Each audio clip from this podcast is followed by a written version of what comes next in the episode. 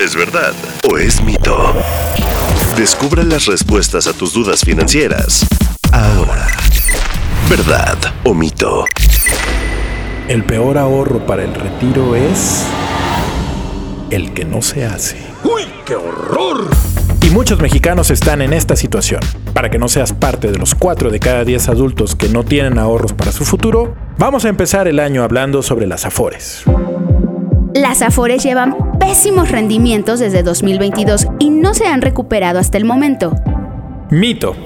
Tras varios meses de crecer por debajo de la inflación, las Afores rompieron su tendencia negativa en noviembre de 2023, logrando un gran incremento en sus rendimientos. De hecho, tuvieron plusvalías de aproximadamente 291 mil millones de pesos. Dame dinero, hoy quiero más. Dame dinero, que no quiero trabajar. El desempeño mensual de las Afores tuvo una dinámica mixta, alternando entre meses con rendimientos positivos y negativos. ¿Verdad? Febrero fue el más difícil, cerrando con una pérdida de más de 120 mil millones de pesos, mientras que el mes más rentable, después de noviembre, fue enero, con plusvalías de más de 150 mil millones de pesos.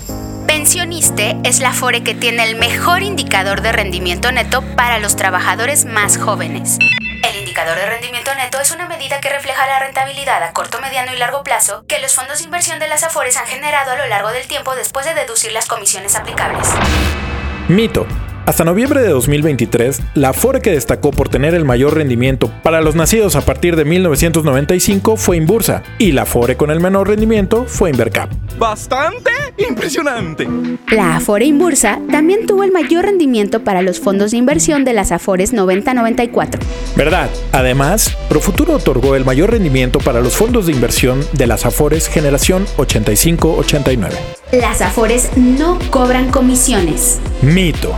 Las comisiones que se cobran son por la gestión y la administración de los fondos de retiro de los trabajadores y se calculan como un porcentaje del saldo total administrado en la cuenta individual del trabajador.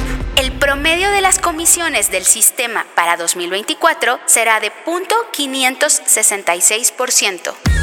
¿Verdad? Azteca, Citibanamex, Inbursa, Invercap, Principal, Profuturo, Sura y 21 Banorte cobrarán 0.57% de comisiones este año, a diferencia de Coppel, que cobrará 0.56%, y Pensioniste, con comisiones de 0.53%. Oigan, pero esperen, esperen, esperen, antes de que se vayan.